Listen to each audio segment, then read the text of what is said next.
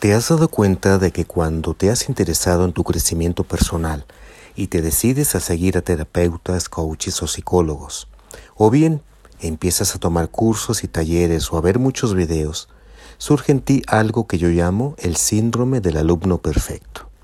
Déjame te cuento a qué le llamo yo síndrome del alumno perfecto. Cuando yo inicié mi proceso terapéutico para poder sanar mis heridas que no me dejaban avanzar, Constantemente quería ser perfecto. Pensaba que tomar terapia y sanar mis heridas equivalía a jamás volver a enojarme, nunca más volver a sentir miedo, no volver a caer en depresión, dejar de sentir ansiedad. Qué equivocado estaba.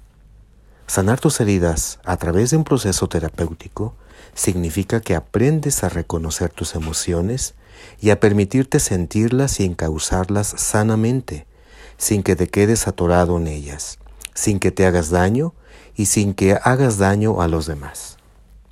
Yo te invito a que el día de hoy te permitas reconocer qué estás sintiendo y también te permitas compartir esas emociones de una manera sana.